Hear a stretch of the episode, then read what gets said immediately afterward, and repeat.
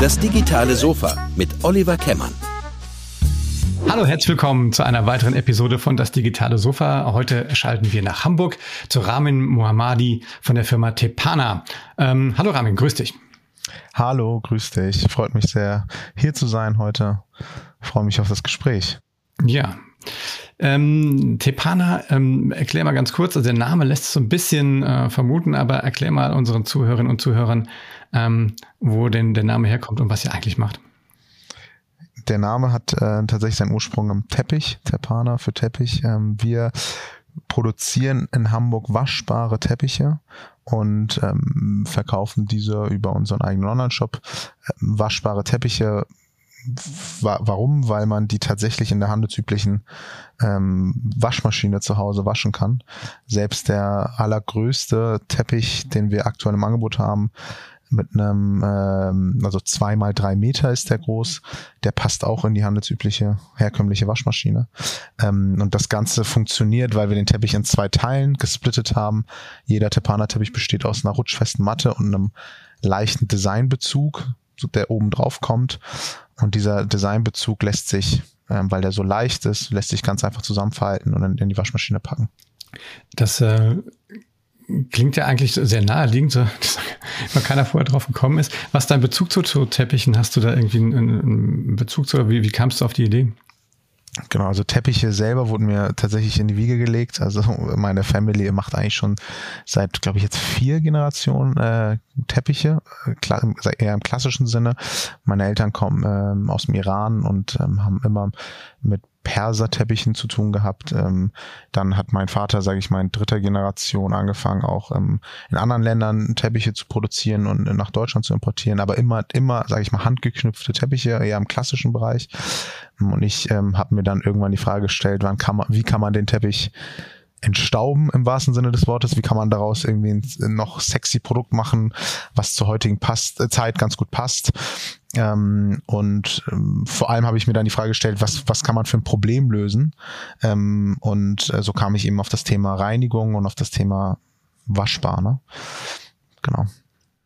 Was sind denn, äh, ähm, ist das eher ein Privatkundenprodukt oder ist das eher was für den, für den, ähm, für den B2B-Bereich quasi? Ähm, wir, wir machen aktuell nur B2C. Wir haben einen eigenen Online-Shop, über den wir unser Produkt verkaufen. B2B ähm, schaue ich mir gerade noch an, sage ich mal. Wir kriegen schon einige Anfragen, ähm, aber haben wir bis jetzt noch nicht gemacht. Wir haben ein sehr erklärungsbedürftiges Produkt also ne, dieses zweiteilige System, was ich am Anfang gesagt habe, das, das kann man, das muss man schon erklären, am besten noch mit irgendwie Bildmaterial oder am besten Bewegtbild, Videos. Das lässt sich alles über, sag ich mal, Social Media und so ganz gut vermarkten. Hm, wie es im stationären Handel aussieht, haben wir noch nicht getestet. Ich bin ein bisschen skeptisch, aber ähm, mal sehen. Kann, kann gut sein, dass wir das in Zukunft nochmal ausprobieren.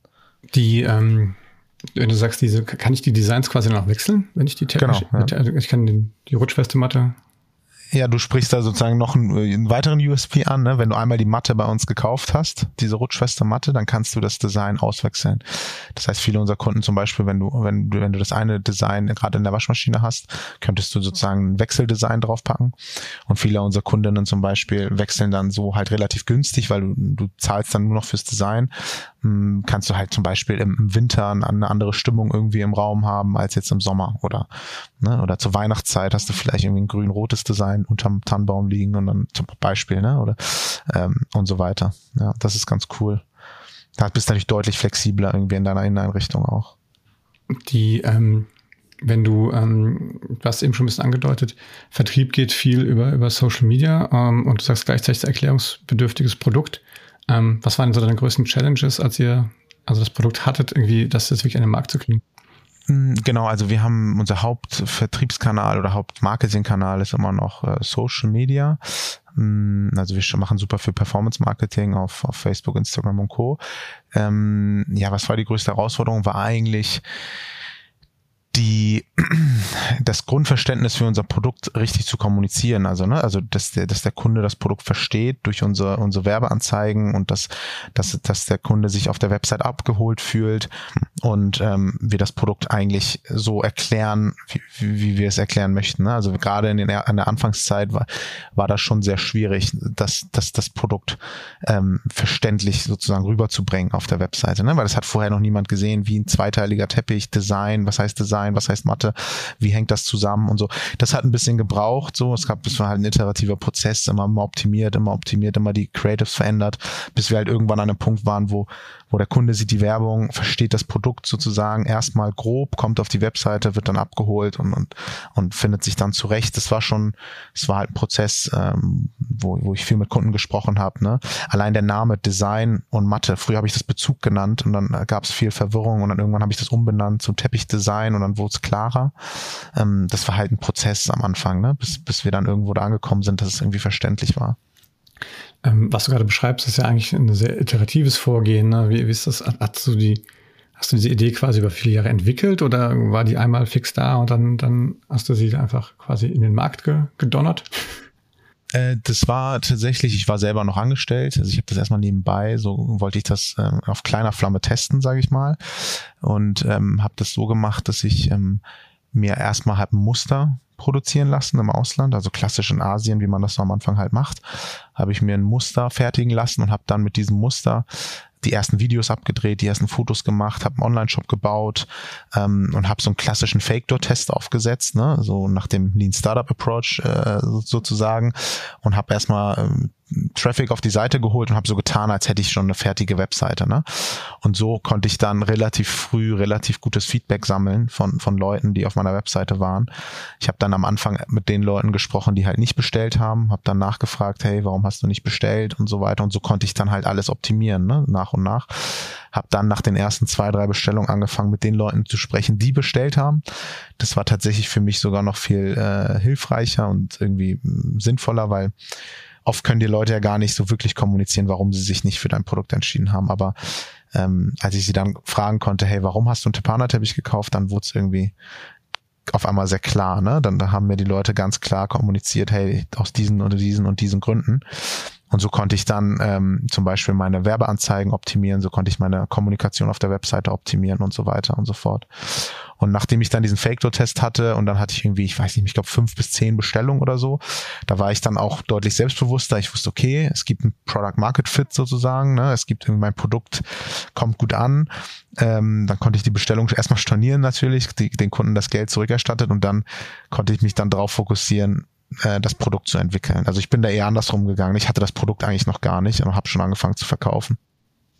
Ja, wobei das finde ich ja sehr spannend. Ne? Das ist ja tatsächlich ähm, also gerade im, im, im digitalen Bereich äh, ist das ja auch ein ganz beliebtes Mittel und ähm, vielleicht kannst du es ja noch mal ein bisschen auch vielleicht den Hörerinnen und Hörern erklären, die das so noch nie gesehen haben oder auch noch nie ähm, davon gehört haben. Ähm, gibt ja verschiedene Namen dafür, das Fake-Door-Test irgendwie oder ähm, oder auch Fassadenbau. Ähm, vielleicht ja. beschreibst du das noch mal ein bisschen detaillierter, also wie, wie man da vorgeht. Das heißt, du, du hast noch gar nicht das Produkt gehabt und trotzdem schon einen Shop gebaut. Ähm, wie geht sowas ähm, Warum macht genau. man das? Also es geht ja ein, am Ende des Tages drum, ne, wenn, ich habe eine Idee in meinem Kopf und dann, ich sag mal so, der falsche Weg wäre, ich gehe auf die Straße und frage, zeig den Leuten das Produkt und sag, hey, würdest du das kaufen? So, das wäre vielleicht der der bequemere Weg, aber die Antwort, ob sie jetzt ja oder nein ist, sei mal dahingestellt, aber die Antwort hat ja nicht wirklich eine Bedeutung, weil der Kunde möchte nett sein. Meistens fragt man ja sogar die Eltern oder so und die sagen ja sowieso ja. Also ähm, es ist halt ein Unterschied, wenn die Person dir wirklich Geld in die Hand drückt und das Produkt kauft oder bestellt oder, oder einen Vertrag unterschreibt oder irgendwie. Ne? Das hat natürlich eine ganz höhere Hemmschwelle und, und darum geht's ja eigentlich im Fake-Door-Test sozusagen. Man möchte eine Umgebung schaffen, wo der, wo der Kunde wirklich oder der potenzielle Kunde wirklich das Gefühl hat, hey, ich kaufe jetzt dieses Produkt und damit mir die Bestätigung gibt, dass er es auch in einem reellen, realen Umfeld gemacht hätte. Ne? Ähm, und das ist opt und das kann ja alles sein. Bei mir war es halt eine Webseite. Es kann aber auch nur eine Landingpage sein, wo, ne, äh, aber bei mir war es dann halt eine Webseite, ähm, wo, wo du kannst ganz normal ein Produkt in den Warenkorb legen, du kannst es bestellen. Ähm, ist natürlich ein bisschen riskant, ne? Man kann, man kann auch sagen, okay, man, man man stoppt sozusagen alles, was nach dem Warenkorb kommt. Hätte, hätte ich auch machen können. Ich habe die Leute aber tatsächlich bezahlen lassen. Ähm, es war für mich dann noch mal der, der letzte, der letzte, die letzte Bestätigung. Und dann habe ich halt die Kunden kontaktiert. Ne? Dann habe ich sie angerufen und habe denen eine E-Mail geschrieben und habe gesagt, hey, so das Produkt ist noch nicht fertig. Aber so hatte ich dann wirklich diese Bestätigung, dass, dass, dass sie das Produkt wirklich kaufen würden. Ne? Wie reagieren dann die, ähm, die Kunden da drauf? Also äh, gibt es schon viele da draußen, die jetzt sagen, okay, würde ich schön sauer oder sagen die, ach nee, okay, cool, kein Problem, dann sag Bescheid, wenn es fertig ist. Man darf es natürlich nicht übertreiben. Bei mir waren es, ich will, will jetzt nichts falsch sagen, ist jetzt schon zwei Jahre her, aber ich glaube, es waren so zehn oder so um den Dreh das ist, hält sich, ist halt noch im Rahmen. Ne? Bei zehn Leuten hat man das noch gut unter Kontrolle. Ich habe ich hab die, die Kunden halt, ich habe denen halt allen irgendwie so eine, äh, halbe DIN A4-Seite eine E-Mail geschrieben, habe denen das erklärt, dass ich halt ein Gründer bin, dass ich es gerade teste und das Produkt wird bald auf den Markt kommen. So, und dann, ähm, ich habe denen aber sofort gesagt, hey, ihr kriegt das Geld natürlich sofort zurück. Man hätte auch sagen können, hey, es ist in Ordnung, ich behalte das Geld und du kriegst dein Produkt halt erst in vier Monaten. Hätten die vielleicht auch ja gesagt, weiß ich nicht. Aber wichtig ist, dass man es halt wirklich sauber kommuniziert und dass man da ehrlich ist und den Kunden natürlich, wenn sie möchten, sofort das Geld wieder zurückerstattet. Logisch. Genau. Ja. Du hast eben auch gesagt, du hast vor allem das erstmal mit den Leuten gesprochen, die nicht gekauft haben. Wie, äh, wie kriegst du die denn? Gut, da kommen wir jetzt in Bereiche, wo es vielleicht das ähm, mit der DSG, DSGVO-technisch hat sich das auch ein bisschen verändert, muss man ehrlicherweise sagen. Ähm, klar, es gibt Leute, die, die, die füllen den ähm, Checkout-Prozess aus geben eine Telefonnummer an und dann und dann und dann kaufen sie nicht. Ne? Aber da kommen wir in eine Grauzone. Das würde ich jetzt niemandem empfehlen, das zu machen. Okay. Äh, ich ich würde es auch nicht machen. Also. Aber ich sage ja, und es ist auch nicht hilfreich. Also weil ja. der Kunde wird dir nie sagen, warum er es nicht gekauft hat. Da kommen so Aussagen wie ja, ich bin mir noch unsicher oder es war zu teuer oder so. Es ist nicht so klar, ne? Aber wenn du jemanden fragst, hey, warum hast du gekauft, dann, dann sagt er dir das ganz klipp und klar, warum er gekauft mhm. hat. Ja. Ähm, Du hast ja gerade gesagt, das kommt so aus dieser Lean Startup Ecke, also aus dem Lean Principles, also zu sagen, ich probiere Sachen aus, ähm, verprobe sie dann und korrigiere dann mhm. und steuere nach und, und, und komme in so einen permanenten Lauf. Ähm, das sind ja relativ, ähm, ich sage jetzt mal, moderne Methoden. Wobei, so modern ist das ehrlich gesagt, ich glaube, kommt aus den 80er Jahren, ich glaube von Toyota, so, die haben da, glaube ich, mit angefangen. Ja. Ähm, hast du, hast du irgendwie auf, auf deiner, auf deinem Lebensweg irgendwo, hast du das mal richtig gelernt oder hast du das irgendwie selber drauf geschafft? Also was ist denn da dein, dein, dein Hintergrund? Genau, also ich habe, mein Hintergrund ist eigentlich erstmal Studium, ne? ich habe BWL studiert. Ähm, ich habe aber tatsächlich im Studium schon irgendwie jeden Kurs belegt, der was mit irgendwie Entrepreneurship oder Lean Startup zu tun hatte. Ich hatte sogar ein Fach äh, in meinem Masterstudium, das hieß Lean Startup, also ich habe es mal theoretisch gelernt. Aber die Theorie ist ja meistens sehr weit weg von dem, was es dann in der Realität ist. Ich habe dann in meinem ersten Job hatte ich sehr viel Glück. Es war bei der Kartenmacherei, bei Better Ventures dann später. Da es war so ein Company Builder, wo wir selber Ventures gebaut haben und da haben wir das sozusagen nach dem Lean Startup Approach gemacht. Deswegen, da habe ich so hands-on gelernt, was es heißt, mit Kunden zu sprechen, was es heißt, ne, irgendwie früh Feedback einzuholen, das Produkt so anhand vom Kunden zu optimieren. Ich habe es sozusagen einmal vorher gemacht, bevor ich es dann an meiner eigenen Firma gemacht habe. Aber ich glaube, wenn man sich ein bisschen damit auseinandersetzt, es gibt mittlerweile ja so viel, es gibt ja klar Bücher, aber es gibt auch ganz viele Videos und etc., wo das ja relativ einfach auch beschrieben wird. Ne? Am Ende des Tages ist es ja auch keine Rocket Science. Es geht ja eigentlich nur darum, mit so wenig Einsatz wie möglich, ähm, ne, sage ich mal, ein MVP zu entwickeln vom, vom Produkt und diesen, diesen MVP dann sozusagen mit dem Kunden gemeinsam ähm, zu optimieren eigentlich. Darum geht's. Ne? Äh, wahrscheinlich ist da noch viel mehr, davon weiß ich aber auch nichts, aber zumindest das war's für mich, ja. genau. Ja. ja. ja, aber das finde ich ja, finde ich ja spannend, ne? weil man oft, oftmals äh, schauen sich ja Leute von außen immer nur dann das, das fertige Produkt an und dann deine, deine jetzige Webseite, einen Shop jetzt. Aber es ist ja total spannend, auch mal diese Insights jetzt zu kriegen, ne? wie, wie, wie iteriert man sich hin. Weil im Prinzip ist es ja, kann man ja dieses äh, aus dem Lean Startup, das Startup ja irgendwann auch mal streichen und kann sagen, das ist ja eigentlich eine Methode, mit der man auch als, als dann etablierteres Unternehmen weiter äh, entwickeln kann ne? und auch weiter Richtig. Produktfeatures und sowas ja dann verproben kann. Ne? Das ist ja nichts, was ja. jetzt nur für Startups geeignet ist. Nee, genau. Und ähm, mir tut das auch teilweise wirklich im Herzen weh, wenn ich, wenn ich jetzt bekannte Freunde, die die auf mich zukommen und sagen, hey, die haben sich jetzt selbstständig gemacht und haben die schon so viel Geld irgendwie investiert in so technische Themen. Ne? Ähm, deswegen ist es für mich wirklich eine Herzensangelegenheit, das irgendwie an meine Freunde, Bekannte oder jetzt an deine Zuhörer auch weiterzugeben, nicht so viel Ressourcen zu verschwenden für Themen, die halt am Anfang gar nicht entscheidend sind, wenn es um die Frage geht, ob dein Produkt gekauft wird, ja oder nein. Ne? Also ich muss ja am Anfang noch nicht, äh, weiß ich nicht, zum Beispiel äh, einen gewissen Betrag in, in meine SEO-Struktur der Webseite stecken. So zum Beispiel. Ne? Also ich, ich, ich krieg das oft mit, dass die Leute kommen und die haben noch nicht irgendwie äh, drei Produkte verkauft und fragen mich, ob ich denen eine Agentur empfehlen kann für irgendwie SEO oder sowas. Ne? Also das sind dann so Sachen, wo ich sage, okay, aber versuch doch erstmal überhaupt ähm, deine Webseite, erstmal zu gucken, ob ein Product Market Fit da ist. Also will der Kunde überhaupt dein Produkt so, wie du es entwickelt hast, kaufen, bevor du jetzt, sage ich mal, technisch deine Seite auf Vordermann bringst oder sowas. Das, das, darum geht's eigentlich im Kern, ne? Oder ähm, genau. Hast du dann irgendwie in dieser ersten frühen Phase dann ähm, das ein MVP gebaut, also ein minimal überlebensfähiges Produkt, wie man ja auf Deutsch irgendwie sagt, also zu gucken, dass gerade so funktioniert, um dann Feedback zu kriegen? Wie viel, wie viel äh, sozusagen aus, hat dann sozusagen Kundenfeedback zum jetzigen Produkt dann beigetragen? Oder war das eigentlich nur so ein Beweis eigentlich, dass deine Idee schon gut war? Oder hast du tatsächlich auch noch signifikant Sachen, also hier Kill Your Darling, hast du gesagt, okay, da waren ein paar Ideen, die fand ich super und die Kunden fanden die jetzt nicht so super. Und hast du da wirklich viel noch geändert oder ging das? Ja, ich habe ich hab viel, ähm, also ich habe mal eine Grundidee selber habe ich erstmal nichts geändert. Da war es die Bestätigung für mich, dass, dass, die, dass ich irgendwie einen Nerv getroffen habe. Wie gesagt, ich war halt vorher angestellt und ich habe gebootstrapped, also ich hatte keine Investoren, wollte ich auch nicht. Und deswegen so die die erste Charge, sage ich mal, an Produkten war für mich halt ein sehr hoher Betrag an Investitionen ne, aus meinem Ersparten. Und das habe ich mich halt vorher nicht so richtig getraut. Ich war nicht so, aber nachdem ich dann irgendwie die ersten Bestellungen hatte, mit den ersten Kunden gesprochen habe, war ich deutlich selbstbewusster zu sagen, okay, ich nehme jetzt Betrag X und, und gehe jetzt in, in Vorleistung.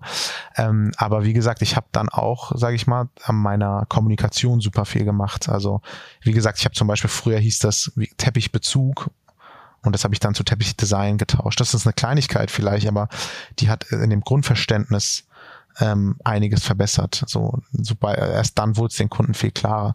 Oder zum Beispiel ähm, bin ich früher immer nur auf das Thema Haustiere gegangen. Also ich habe meine Kunden im, im Marketing immer angesprochen mit, hey, du hast einen Hund, waschbare Teppiche. So. Ähm, und dann mit den ersten Gesprächen zum Beispiel, ich glaube, es war meine vierte, fünfte Kundin, weiß ich nicht mehr, habe ich dann angerufen oder habe ich dann mit der gesprochen und habe gefragt, hey, warum hast du dich für den Tepana-Teppich entschieden? Und dann hat sie mir erzählt, dass ihr Sohn Allergiker ist ähm, und irgendwie noch nie ein Teppich in Frage kam irgendwie. Ähm, und, und, und so kam ich erst auf das Thema, ah, das Produkt ist für Allergiker auch spannend. So. Ne? Also das waren halt auch irgendwie Punkte, die dann dazu kamen. Und dann habe ich irgendwie angefangen, Anzeigen zu bauen, die irgendwie auf das Thema Allergiker gehen äh, was dann wiederum zu mehr Umsatz geführt hat und mich dann irgendwie selbstbewusster gemacht hat, so in der Hinsicht. Ähm, du hast gerade gesagt, du hast das Ganze äh, sozusagen selber ähm, von unten gebootstrapped, äh, im Prinzip einfach äh, angefangen und hast das selber gemacht. Ähm, wie ist jetzt, du hast gesagt, vor zwei Jahren oder hast du angefangen, ne?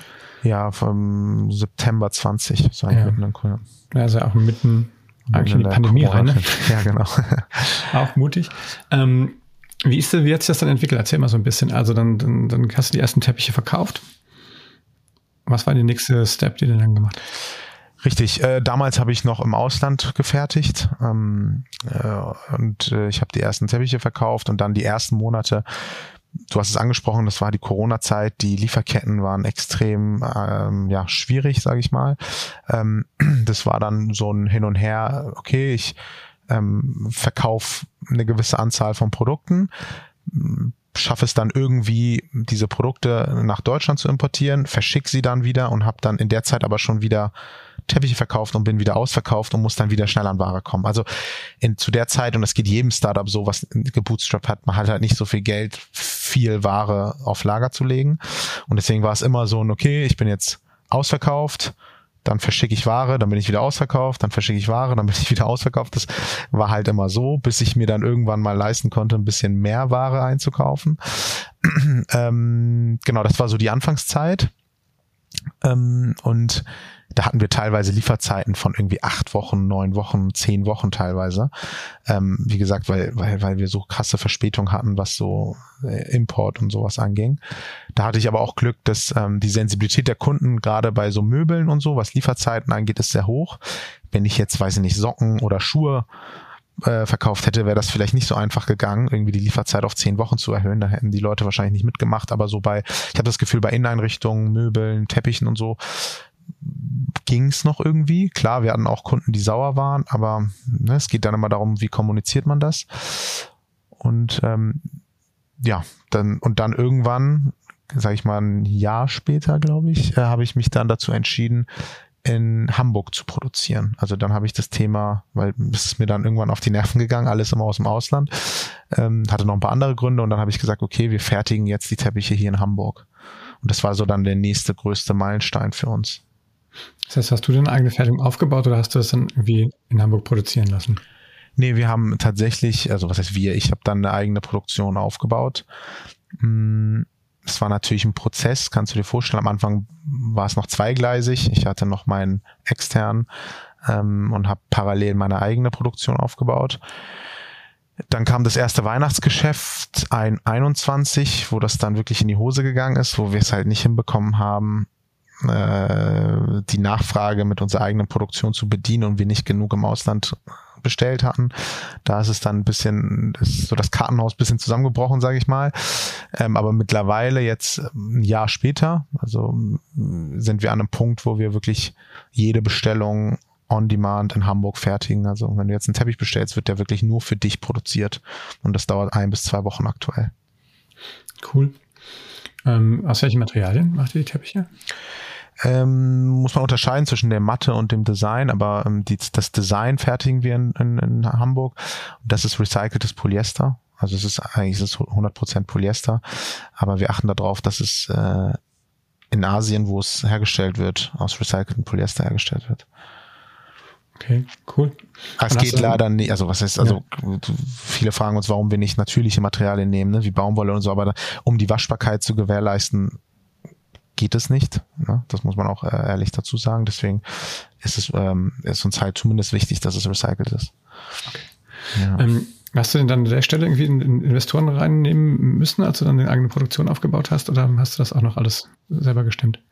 Äh, nee, das habe ich selber stemmen können. Ähm, da gibt es so ein paar Förderungsmöglichkeiten auch, was so Maschinen und sowas angeht, ähm, gerade wenn es in Richtung Innovation geht. Ähm, bei mir war es aber eine Bank auch teilweise, die mich da unterstützt hat. Ähm, es gibt so Finanzierungsmöglichkeiten, wo die Bank zum Beispiel so eine Maschine kauft und sie dir dann liest, äh, also an dich weiterliest und so. Da gibt es so ein paar Wege, ähm, womit ich es dann ermöglichen konnte, dass ich das äh, selber mache. Ja. Cool. Das heißt, also die Jobs kommen irgendwie rein und dann werden die quasi sind es dann irgendwie, wie kann ich mir das vorstellen? Ich bin jetzt kein Fachmann, sind das dann sozusagen mhm. Webmaschinen, digitale Webmaschinen, denen du dann quasi diese Muster ähm, ah, also es ist bei uns, ja, na, also wir, wir, es ist so eine Mischung, ja. Wir, wir, wir drucken, also der erste Schritt ist ein Druck. Wir, also wir drucken die Teppich. Ähm, aber im zweiten und dritten Schritt wird der dann von Hand tatsächlich äh, weiterverarbeitet und auch umkettelt. Ne? Also jeder unserer Teppiche hat eine Umkettelung, das wird dann mit Nähmaschinen etc. gemacht. Mhm. Also so eine Kom Kombination aus Druck und Nähen und genau. Okay, na gut, dann bist du ja sehr flexibel damit. Das ist ja eigentlich ganz cool. Ne? Ja, ist super. Also wir können jetzt, äh, ich sag mal so, der, der, der wichtigste Grund, ähm, warum ich mich auch, also einer der wichtigsten Gründe, warum ich das gemacht habe, ist, dass wir dadurch natürlich viel höhere Designvielfalt anbieten konnten. Ne? Ich habe auch immer wieder mit Kunden gesprochen, so ähm, und es kam immer wieder als Feedback, ja, ihr habt zu wenig Designs, ihr habt zu wenig Designs, so, ne? Ähm, weil es ist gerade was Farben angeht, so äh, unsere Kundinnen sind sehr picky, wenn es darum geht, dass zum Beispiel der Teppich das richtige Grün hat, das richtige Blau hat, so. Und ähm, und dann brauchen wir natürlich noch viele Größen so. Und jetzt kannst du dir ausrechnen, bei 100 Größen in irgendwie acht, äh, 100 Designs in acht Größen bist du irgendwie bei 800 Varianten. Ähm, und das ist sehr schwierig, das alles auf Lager zu legen. Und, und jetzt haben wir natürlich, sind wir sehr flexibel und wir können teilweise Designs antesten, ohne irgendein Risiko zu haben.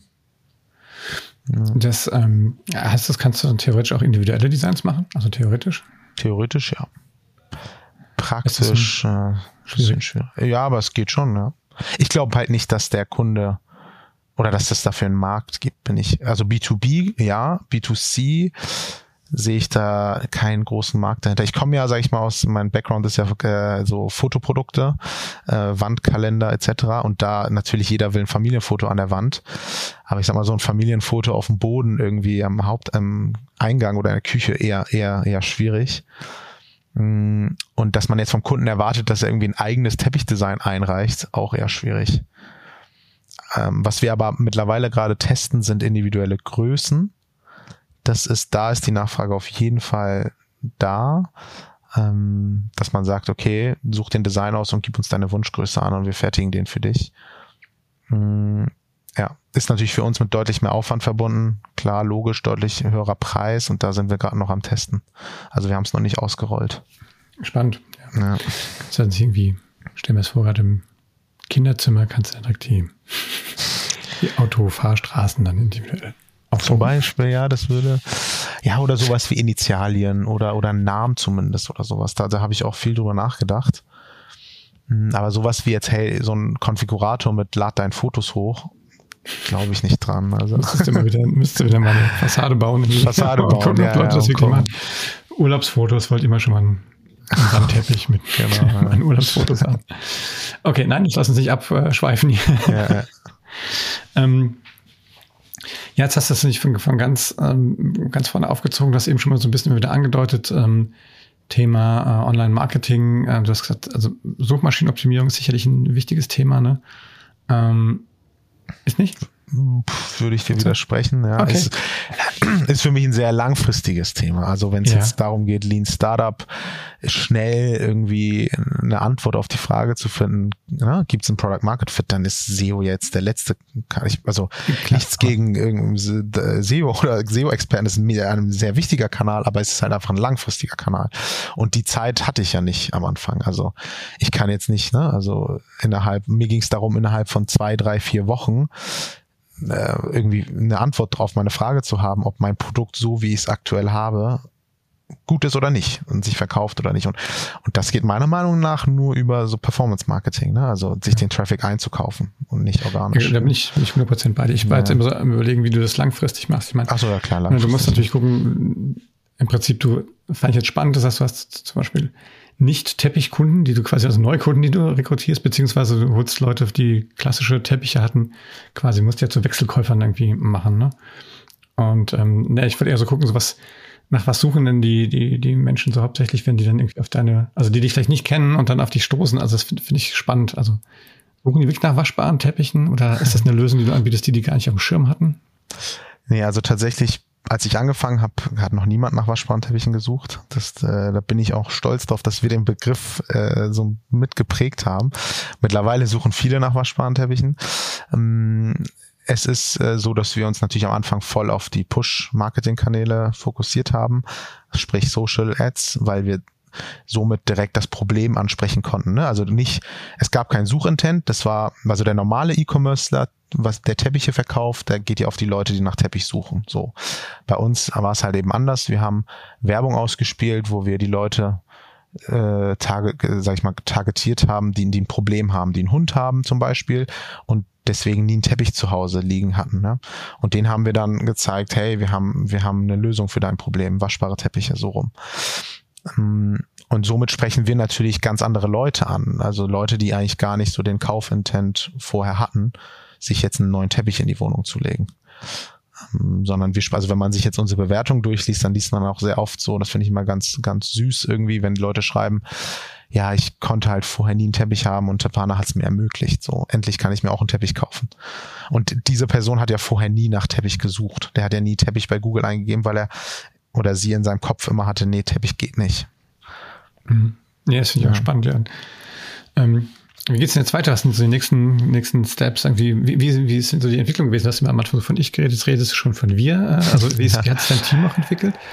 Genau, also gegründet habe ich tatsächlich alleine, aber ich spreche mal trotzdem irgendwie von wir. Es fühlt sich irgendwie besser, weil, ähm, weil ich natürlich viele Leute hatte, hatte, die mich irgendwie supportet haben. Ähm, mittlerweile sind wir aber ein großes Team. Wir sind so knapp 25 Leute aktuell. Mm, und ähm, deine Frage war, wie es weitergeht. Wie, klar, wir haben jetzt, wir, wir internationalisieren gerade in Europa. Wir haben jetzt gerade letzte Woche unseren niederländischen Shop gelauncht. Ähm, das ist so, sage ich mal, ähm, neue Märkte, die wir angehen. Äh, klar erweitern wir unser Produktportfolio. Mm, wir haben zum Beispiel Outdoor-Teppiche gelauncht, jetzt im Sommer. Wir haben Flauschteppiche gelauncht. Das sind so Teppiche, die deutlich kuscheliger sind ähm, und mehr, ne, also einfach sich weicher anfühlen und irgendwie gemü noch gemütlicher sind. Wobei ich dazu sagen muss, dass wir die noch nicht in Hamburg fertigen. Das sind die einzigen zwei Produkte, die wir noch im Ausland fertigen. Das ist wichtig, dass ich das noch dazu sage.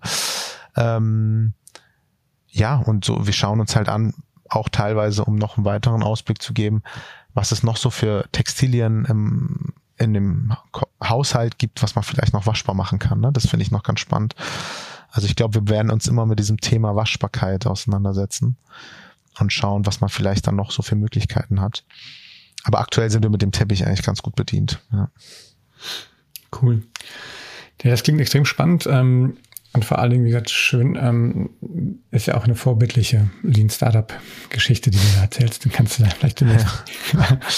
deine Alma Mater gehen und als äh, ja, genau. Case Study.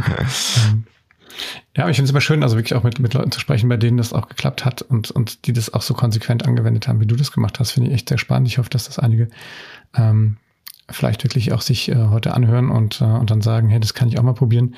Also ich, ich kenne das von, von Eric Rees, glaube ich, ne? Lean Startup von dem Klar. Buch. Ich weiß nicht, hast du noch eine Empfehlung, wo man sowas äh, nochmal vielleicht nachgucken kann? Also wie gesagt, ich habe es tatsächlich selber ja entweder in der Uni gehabt oder in meinem Job. Deswegen, ich habe jetzt nie ein Buch gelesen. Ich habe nicht mal das von Eric Rees gelesen, um ehrlich zu sein. Ähm, ob, aber ich habe nur Gutes darüber gehört. Also jeder kann sich gerne durchlesen. Ähm, ich würde, äh, ja, ich, ich, ich habe auch tatsächlich, wenn ich mit, ich habe auch mal, ne, ich habe mit Gründern gesprochen, die auch gegründet haben, bevor es ja überhaupt dieses Buch gab.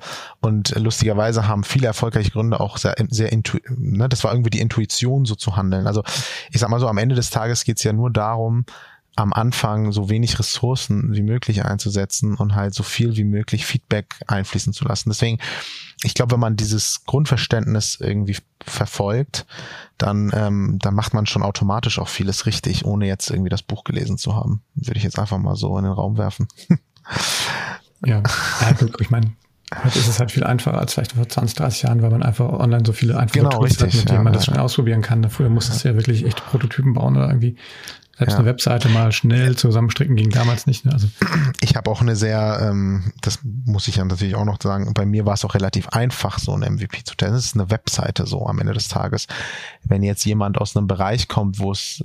Es gibt deutlich kompliziertere Geschäftsmodelle, wo es, äh, deswegen ich will, äh, lehne mich da gerade sehr weit aus dem Fenster, wenn ich sage, hey, jeder kann irgendwie sehr einfach ein MVP bauen. Ist mir auch klar, dass es Geschäftsmodelle gibt, wo das vielleicht nicht so einfach ist, aber da muss man halt Wege finden als Gründer, ähm, um irgendwie Feedback so viel, früh wie möglich einfach einzuholen und nicht klassisches Beispiel, man baut irgendwie eine App mit fünf Entwicklern und launcht die und weiß dann, hey, irgendwie keiner lädt sich diese App runter, so. Da hätte man vielleicht auch eine Website bauen können, die diese App ankündigt und dann sagt, hey, jetzt downloaden und, ne, und das ist dann ja auch ein Factor-Test, so. Hast ja den gleichen, den gleichen, das gleiche Ergebnis irgendwo, ne?